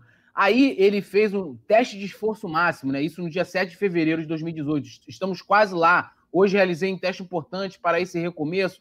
Graças a Deus está tudo bem. Obrigado, família, companheiros, amigos, por estar sempre ao meu lado. Obrigado, Flamengo, pelo apoio, né? E aí, ele tem post dele, 13 de janeiro de 2018, é, enfim, de volta ao trabalho, de volta ao Flamengo, justamente de volta ao meu aniversário. Aí ele agradece. Então, assim, Aí, cara, aí vem, esse aqui é a cereja do bolo, né? Ele tá dizendo que é negligência. Mano, negligência médica é crime. Se você chegar no Copadó, o hospital é, privado, pode ser o hospital mais caro do mundo. Eles têm que te atender. Você vai ver como é que vai pagar. Eles não podem negar. Até se você passar na rua e você vê um acidente, uma pessoa passando mal, você tem que ajudar essa pessoa, que isso é negligência, isso é crime também, né? Aí, no dia, ó, no dia 8 de dezembro de 2017, tem uma foto dele no Instagram que tá ele, o Tanuri, outros médicos, ele fala: muita gratidão. Agradeço primeiramente a Deus por colocar as pessoas certas no momento certo em minha vida. Né? Obrigado ao doutor Tanuri, Franz Campos e sua equipe, Rafael Coelho e Daniel, não sei o quê, por todo o cuidado, todo o carinho. Então, assim, como é que uma pessoa que sentia dores todo dia, que acusa o clube hoje de, de negligenciar, tá dizendo, é, é, colocava isso aqui lá? Aí ele até falou, ele deu entrevista agora, agora em à noite, no, na Rádio Globo, ele fala que o Flamengo nunca proibiu ele de falar, então, ou seja, ele poderia ter se manifestado, e vale mais, é muito diferente um posicionamento, por exemplo, do Ederson, um jogador consagrado a um médico ou é, para o público, do que o Denner. É muito mais fácil eu acreditar no Denner que falaram para ele, ó, oh, cara, isso aí é da sua cabeça, é psicológico, pô, vambora. E o Denner, tudo bem, o cara não tem experiência na carreira, nunca tinha, nunca tinha né, acontecido com ele uma lesão parecida, né, antes, né? Então, assim, moleque, vai lá. Agora o Ederson, meter esse papinho agora, e mais sério, dizer que o câncer foi por causa disso, ele até diz nessa, nessa entrevista na Rádio Globo, de que a questão do câncer é percepção dele. É percepção dele. Mas é, terminando aqui o, o, a minha análise, é que a gente comentou sobre ele, que ele entrou no Flamengo contra o Flamengo na justiça, e ele alegando que ele tinha mais a receber pelo, pelo, né, pelo contrato que ele tinha, e ele diz ainda nessa mesma entrevista o seguinte: que ele, ou seja, ele não tem esse aumento que ele julga lá no contrato, é, que ele julga ter, em contrato. Ele disse que foi um pedido que ele fez ao Rodrigo Caetano, que ele viu o Rodrigo Caetano ligar na frente dele e falar para poder colocar. Então, alguém não colocou isso em contrato, né? Então, é, é, Ederson chora, né? É lamentável que um jogador como ele tem que se aproveitar, né, de, uma, de um drama que vive o Denner, tendo que encerrar a carreira precocemente para poder fazer esse tipo de acusação e a gente vê que ao longo da história, mesmo ele nunca tendo sido impedido de falar, ele só coloca aqui maravilhas, né? Por isso que mais uma vez eu digo a vocês, ó, Instagrammente, né? Ou então, considerando de que ele estava mentindo, né? Então, ou seja, ele foi mentiroso ali, agora eu já fico em dúvida se ele está realmente falando a verdade. Se o departamento médico do Flamengo, naquela época, foi negligente com ele a ponto dele sentir dores todos, todos os dias e adquirir um câncer, não sei, eu não sou médico, não tenho experiência para falar, mas as pessoas têm predisposição para o câncer, como é que é? Não sei. Então, assim, ele adquiriu um câncer por sentir dor todos os dias, e mas esses todos os dias deles eram uma maravilha, como mostram suas redes sociais. Lamentável. O Flamengo deveria processar, no caso o Ederson, já que ele está acusando o, o, o, departamento médico do clube de negligência, né? É, e parabenizar, Túlio, o, o trabalho. Aliás, lembrando que o Denner diz que tem tudo comprovado, o, o Vene colocou isso na matéria, tudo, tudo, documentado sobre o que ele relatou depois. É, Túlio, o, o Denner, rapidinho, quando o Denner fez o posicionamento dele no Twitter, ele fez uma thread, né, explicando o que tinha acontecido. Ele falou que ele estava falando que ele tinha como provar as negligências, principalmente na primeira cirurgia, né? Porque foram duas, as duas primeiras cirurgias quando ele estava no Flamengo e a terceira ele já tinha voltado para o Figueirense, que foi quando tentaram corrigir tudo. Isso. Então, o Denner, é, por mais que ele tenha dito que ele tem como provar, em momento nenhum ele foi oportunista. Eu acho que é, é essa é a grande diferença, né? O Ederson está sendo oportunista, eu acho que desleal, a ponto de você falar que um câncer é, é resultado disso de um estresse diário, porque ele, ele coloca que ele passava por um estresse diário e que isso é, é, E por isso ele desenvolveu um câncer no testículo. Vale lembrar que ele estava perto de final de contrato e que o Flamengo deu todo o apoio necessário para o Ederson, né? Então, é, atribuir o câncer a, a isso, eu acho, no mínimo, muito desleal. É claro que vou deixar a Bia falar também, que esse é um assunto muito polêmico, mas assim, o Denner, quando ele se manifestou, ele falou, mas em momento nenhum ele foi. É, jogou pra galera, ou ele foi desleal, ou ele foi ingrato, ou ele tentou se aproveitar disso, como o Ederson tá fazendo. Né, é, por isso que eu até falei que são dois casos diferentes, que o Denner foi um furo, no caso, né, no caso de reportagem do Venê, que aí, lógico, que foi lá ouvir o, o garoto, que fez o relato, e ele fala que tem tudo documentado, toda essa, essa questão, e, e eu não sei se ele, se ele pretende entrar isso na justiça ou se ele falou isso somente para corroborar é, a declaração dele. E o Ederson tá vindo, né? O Ederson parou de jogar em 2018. É, dois anos depois, né? Três anos, quer dizer, é falar isso, né? E ele demorou dois anos para poder colocar o Flamengo na justiça, uma coisa que ele poderia ter feito logo que ele encerrou a carreira, que o irmão dele saiu cuspindo maribondo, inclusive. O Flamengo renovou renovou com o Ederson depois dele ter tido o campo. O Flamengo poderia não renovar. E tanto que ele está agradecendo aqui, ele fala gratidão. E eu, eu sou de uma pessoa que é o seguinte: quando tem gratidão, gratidão é igual que acreditar. Gratidão não prescreve, né? Então, assim, como é que ele tinha gratidão por todo o departamento médico do Flamengo, que é diferente da base, por mais que você tenha ali o, o, o Tanuri como chefe, os profissionais são diferentes né? Por exemplo, os, os, profissionais que cuidaram do Denner e tal, que estavam no dia a dia do departamento com o Denner, são completamente diferentes dos profissionais que lidavam com o Ederson naquela época. Né? Os, os profissionais, por exemplo, saíram agora, em 2020, naquelas mudanças que teve. Né? Então, assim, é, é, é, são duas situações diferentes. O Edson, como a Paula falou, está sendo totalmente oportunista, não tenho dúvida disso. É isso, Ana?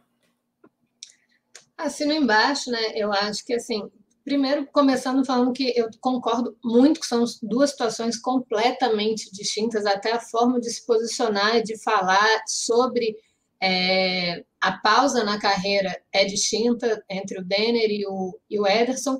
E assim, é, falando, acho que já foi tudo muito bem falado, mas falando meio que por alto, só análisezinhas frias, assim. Como que você vive um ambiente tão estressante a ponto de desenvolver um câncer, como bem disse o Túlio, eu não sou médica, não sei se isso é possível é, ou não, então não vou falar nessa parte, não me cabe, mas se você vive num ambiente tão estressante esse ponto, como que você aceita uma renovação? Como que você se mantém ali dentro? Sabe? Com que? Assim, a sua, a sua, você não tem respeito à sua sanidade mental, à sua saúde mental, porque você está desenvolvendo um câncer pela pela, pelo excesso de estresse que você vive ali. Se você vive com dores exageradas todo o tempo, por que, que você é, ficou ali? Por que, que você permaneceu esse tempo todo, entendeu? Na, no clube. Porque o clube, assim, a torcida teve muita paciência com o Ederson, até porque o Ederson veio como um grande nome em uma época que o Flamengo não tinha grandes jogadores, então, quando você fazia uma contrataçãozinha de destaque, a torcida gerava uma grande expectativa. Ele veio com essa expectativa, era tão grande, tão grande, que o Ederson se, lesionou, se lesionava uma, uma atrás da outra, uma atrás da outra, e a torcida continuava tendo paciência, continuava abraçando, continuava falando assim: não, olha, vamos esperar mais um pouquinho, vamos ver como é que ele volta, vamos esperar. E aí, outra coisa que eu acho muito curiosa, além dos posts bem trazidos aqui pelo Túlio, é porque é um jogador que já veio para o Flamengo com um histórico muito grande de lesão. Então, assim, desculpa, mas o, o seu histórico é, vai meio contra você. Pode até ser que você não tenha recebido toda a atenção, pode até ser que você tenha realmente treinado com dias com dores e que nem todo mundo te olhou, nem todo mundo olhou pela sua saúde mental ali naquele momento. Pode até ser que tenha acontecido numa proporção bem menor do que o que foi mostrado e o que foi postado ali na, na, na publicação do Denner. Mas eu tenho aqui, por exemplo, é, no temporada no, época 9 10, ele ficou, ele teve uma lesão no tornozelo que tirou ele 36 dias. 10, 11, ele ficou 217 dias. 11, 12 tem uma 11, 12 tem uma de 82 dias. Aí na temporada 12, 13, ele se lesiona uma, duas, três, quatro, cinco, seis vezes, sendo que uma ele ficou 66 dias sem jogar. 13, 14, ele se lesiona de novo. 13, 14, ele ficou 251 dias sem jogar. 14, 15, ele ficou 50. No mesmo 14, 15, ele fica mais 65 dias sem jogar. Então, assim, existe uma vida inteira antes do Flamengo que vai contra tudo que você mesmo está postando vai contra, o seu histórico não vai ao seu favor. Então você não pode acusar que foi só por causa disso que você encerrou sua carreira, não, porque você já veio para o Flamengo com um histórico muito grande. A torcida já te recebeu sabendo do seu histórico, mas existia todo o nome, era um bom jogador, abraçou-se essa ideia. E ele teve um histórico de lesões no Flamengo, assim, das médias, das pequenas, das médias, das grandes. Quando ele anunciou, eu lembro muito bem que no dia da, da live do Ederson, para falar do câncer, eu até achei que ele fosse anunciar aposentadoria, porque ele já estava fora um tempo. Eu falei, cara, o Flamengo está vindo com uma bomba, ele vai se aposentar. Não, era para anunciar do câncer. O Flamengo, naquele momento, deu todo o suporte. Ele aceitou o suporte do Flamengo. Cara, se foi, se foi culpa disso, se o clube te desenvolveu isso, você está aceitando o suporte para quê? Por quê? Isso vai te ajudar em quê? Você precisa desse suporte? Acho que não. Você tem, você tem, é, você pode buscar por fora. Você tem condições de buscar por fora. Você pode sair disso quando você bem entender, porque a torcida ali já tinha entendido que a gente não ia ter mais o Ederson. A torcida já não contava mais com o Ederson, porque já era final de contrato. Ele já era o jogador mais velho. Ele já tinha um histórico de lesão. Então a torcida já não contava. O Flamengo já não contava com o Ederson. O Flamengo manteve o Ederson ali pela, para dar todo o suporte. A torcida abraçou ele do início ao fim. Então, todo jogo que ele entrava, a gente torcia para dar alguma coisa, dar alguma liga, nunca deu. Então, não tinha por que ele, ele se manter ali. Então, se você está tão nervoso, se foi, se foi esse problema, por que você ficou ali? Não tinha porquê. Isso aí já é uma contradição muito grande, sem analisar nada muito por dentro. Então, são coisas que me deixam é, que me fazem acreditar, como a Paula bem disse, o Túlio concordou, que você está fazendo oportunismo, porque o, o, o Denner, quando ele se posiciona, é justamente lamentando, ele conta o que aconteceu, é uma narrativa do que aconteceu, por que, que ele chegou a esse ponto, por que, que ele está tendo que encerrar a carreira tão jovem. O Ederson não, quando ele já vem, ele já vem para atacar, para falar, olha, eu passei por isso, isso, isso, isso, isso, como se também ele tivesse propriedade para falar o que o Danny realmente passou. Ele não sabe realmente o que o Danny passou. Então ele chega ali como se ele tivesse uma propriedade. Ah, eu sei o que você passou porque eu passei também. Não, você não sabe porque você não passou da mesma forma e nem com 23 anos de idade. Tá? Então a, sua, até a idade era diferente, o seu físico era diferente, o seu histórico é diferente.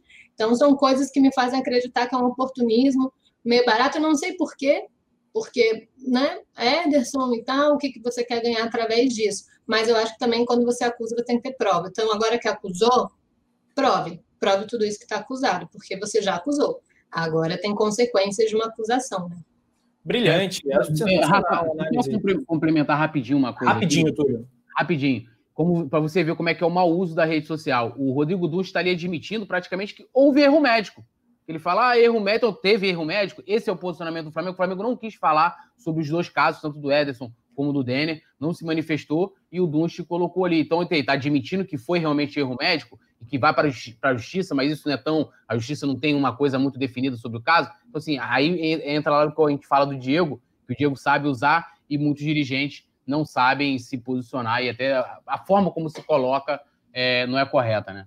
Muito bom, galera. O João Gabriel comentou a live do Coluna é tão relaxante que tá igual, tá para escutar igual podcast. Então, o Resenha já é podcast no Spotify, tem a opção de você assistir em áudio o nosso programa. Aliás, um abraço para a galera aí do Spotify ligadinha na gente. Você que está no YouTube, é like, like, like, inscrição no canal também. Acho que tudo foi maravilhosamente destrinchado sobre esse assunto, dentro do que a gente pode analisar, porque tem coisa que a gente não sabe, então não pode comentar, mas acho que foi muito boa a avaliação do trio. Galera, A, a Raíza Simplício, ela acabou de, de fazer um tweet que tem tudo a ver com o nosso próximo assunto, que é Lincoln. E é o seguinte, o Flamengo está o dia todo esperando né, uma resposta do, do Futebol Clube Cincinnati, lá da, da Major League Soccer, para acertar, para fechar e aceitar a contraproposta oferecida pelo Flamengo, empréstimo com obrigação de compra em julho. Aí ela botou o seguinte: após fazer exigências, o Flamengo esperava hoje uma nova proposta do Cincinnati por Lincoln. Até agora não chegou. A Fla quer negociar em definitivo, mas aceita emprestar com cláusula de compra de 4 milhões de euros. O clube japonês também está de olho. Então, essa informação do gol, coluna do Fla.com também está fazendo essa matéria de olho, procurando novidades né, com relação à saída do Lincoln. O fato, né, gente, é que ele não está nos planos do Flamengo e a ficha dele já caiu. O cara está treinando com sub-18, antes com sub-20. Né? É, é, melancólica né, essa despedida do Lincoln no Flamengo. Uh, ele que, apesar de rubro-negro, não deixa nenhuma saudade ao Mengão, e é isso, né, Paulinha Matos? Já vai, vai logo, né? Vai tarde, né? Lincoln deixando Exato. o Mengão, provavelmente aqui para a América do Norte, né? É, já vai tarde, a gente já falou sobre Lincoln muitas vezes, né? Eu tenho as minhas particularidades, mas eu acho que ele precisa disso, precisa de novos ares. O momento dele no Flamengo já passou totalmente, né? Já extrapolou todas as horas possíveis e impossíveis aqui. Então, na real, agora é só desejo que o Lincoln seja bem sucedido, porque o momento dele, a fase dele aqui no Flamengo, ela já, ela já deu tudo que tinha que dar e não dá, né? Foi um jogador que é, tudo que a gente sempre debate, Rafa, não quero me alongar muito, até porque ele não tem muito tempo mais, é, sobre como a subida dele eu acho que foi um pouco precoce, porque subiu junto com o Vinícius Júnior, né? Subiu junto com o Paquetá na época deles e é, brilhava muito na base, mas eu acho que a condução da subida dele foi muito precoce. E aí a, a, esse período de transição, base profissional, não é fácil, né? A gente fala, não é a mesma coisa, não rendeu o que tinha que render, e aí vem uma série de anos esperando o Lincoln dar um retorno, um retorno que não chegava. E aí tudo começou a desandar, a relação foi ficando desgastada, tudo isso que a gente está cansado de saber. Então, eu sempre venho batendo nessa tecla da, importância de negociar o Lincoln para ele mesmo, como profissional, ter rodagem, ganhar experiência, novos ares, do que ficar preso aqui. E nos últimos tempos, essa relação que praticamente foi rompida, né, para ele estar tá indo treinar com o sub-20, né? Ser rebaixado do profissional para o sub-20. Então, eu espero que ele vai, vai embora, né? Se realmente seja negociado, que tenha novos ares, que consiga ser bem sucedido, independente de qualquer coisa, que ele tenha sucesso na carreira dele, aonde quer que seja, Rafa. Legal. E aí, ô Ana? Cara, eu concordo com praticamente tudo. Eu, eu, eu sempre falei muito sobre a transição do, do Lincoln, eu acho que foi feita de uma maneira extremamente equivocada. Eu acho que o Flamengo bateu muito na tecla é, tinha que ter voltado com ele no sub-20 logo quando viu que não ia render ele no profissional, que já não tinha um espaço para ele, para trabalhar um pouquinho mais, porque de fato ele era muito, ele ia muito bem na base. Então acho que o Flamengo fez uma transição péssima, trabalhou ele de forma péssima e acho que ele aproveitou a oportunidade também de forma péssima. E aí chega num momento em que fica é, insustentável para os dois lados, assim. Então, é, quanto mais chance se dá e mais é desperdiçada, é, mais a paciência rompe para os dois lados. Então, torço muito para o sucesso, claro, é, garoto do ninho, a gente torce para sempre brilhar, para fazer um nome, para que ele encontre novos ares, para que ele realmente recupere ali, é, des, redescubra né, o seu talento, porque é um garoto novo, é um garoto que merece ainda conquistar títulos, conquistar seu espaço ali no, no seu trabalho, mas no Flamengo não há mais espaço, assim, nem, nem nem o Flamengo na vida dele, nem ele na vida do Flamengo. Então, acho que ninguém faz plano na vida de ninguém, e aí é bom para os dois lados. Muito bom. Poeta Túlio, acho que o grupo Guardiões do Lincoln vai ter que ser encerrado, né? No WhatsApp muito em breve, já que ele está metendo o pé. Agora, eu estou ficando preocupado, né? Porque eles não toparam, né? Ficou de sair ainda nessa segunda resposta do Cincinnati, talvez venha uma outra oferta de lá. É, seria legal essa, essa negociação dos 4 milhões de euros, né? Seria uma grana interessante para o Flamengo. É, eu, aí eu concordo com o clube, eu acho que por tudo que fez, até a Mari tem aqui um comentário bastante pertinente, né? Independente do desempenho ruim do Lincoln, até na tela aí no Fla, o clube está sacaneando o jogador, sobe o jogador antes do tempo, não proporciona uma boa transição, não libera o cara para negociar. Vai lembrar que o Lincoln recebeu diversas propostas, até Inter de Milão foi, foi cogitado. Aí retira as coisas dele do vestiário, devolve para o sub-20. Agora ele não tem como jogar nem no profissional e nem na base. Então, assim, três anos depois, né? É, três anos depois, é. Começou a fazer a transição três anos depois. E então, assim, eu acho que o Flamengo realmente tem que negociar o Lincoln de forma definitiva, sem essa coisa de ah, tem que cumprir metas, não sei o quê, porque o clube não tem. Não, primeiro, não tem clima pela questão do relacionamento. É, é, então, assim, eu acho que não, não, não, cabe. E outra é profissional, ele não faz parte dos planos, acabou, então tem que negociar realmente definitivo. É, espero que, que saia logo essa resposta para acabar essa novela. E o, agora o, o, grupo do Lincoln foi renomeado para os Guardiões do Diego Ribas, que nós estamos incluindo, incluindo a Bia também. Ah, por favor, já ia pedir, já estava tirando no mundo aqui para pedir, coçando já. Aí eu aceito. E toda vez que o Lincoln entrava no ataque do Flamengo, a Ana falava assim, o Guerreiro era muito melhor, e daí batia a saudade do Guerreiro. A verdade, era o Lincoln assim que reforçava o meu discurso, cara. Eu tô perdendo cada vez mais força. Só assim. Galera, estouramos demais o nosso tempo, mas valeu a pena porque foi bom demais. A produção, pauta foi completa, hein? Check, check, check. Passamos aí por todos os assuntos, né? E a gente conta com o comentário da galera, não só durante a live, mas também depois do vídeo. Conta com o seu like, que ajuda muito para o vídeo chegar a outros e outras rubro-negros e rubro-negras. E claro, contamos contigo sempre a partir das 7. Todo dia a partir das 7, a super live do Coluna do Fla, começando com notícias. Hoje, JP e Nath Coelho deram aula. Em seguida, o resenha, começando às 8 até às 9h30. São 9h35. Trio, muito obrigado. Ana, Bande... Túlio, Túlio, Vuvuzela, Paulinha, Bandeirada, vamos lá. Para Ana Beatriz Ati, que voltou. Sendo assim, Ana, fecha a conta pra gente. Muito obrigado, Túlio. Valeu, Paula. Valeu, Leandro, seu desgraçado. Tava muda. A Bia merece, é. então. Peraí, dá licença. Agora sim. Fecha a conta pra gente, Ana. Quero agradecer, né? Todo mundo participou. E de, vou fechar só falando, dando um dado, levantando um dado. Última vez que participei de um resenha, o ano era 2019. O fim vocês sabem, então começamos 2020, como terminamos 2019. Tá aí. O que, que isso quer dizer? Saberemos no futuro, quando o OCT estiver aí, se tudo der certo. Então, quero agradecer a todo mundo, a mesa, a confiança de novo e muito obrigada para todos. Boa noite. Continuem sempre aí acompanhando o Notícias e o Resenha, que agora é um, um do lado do outro.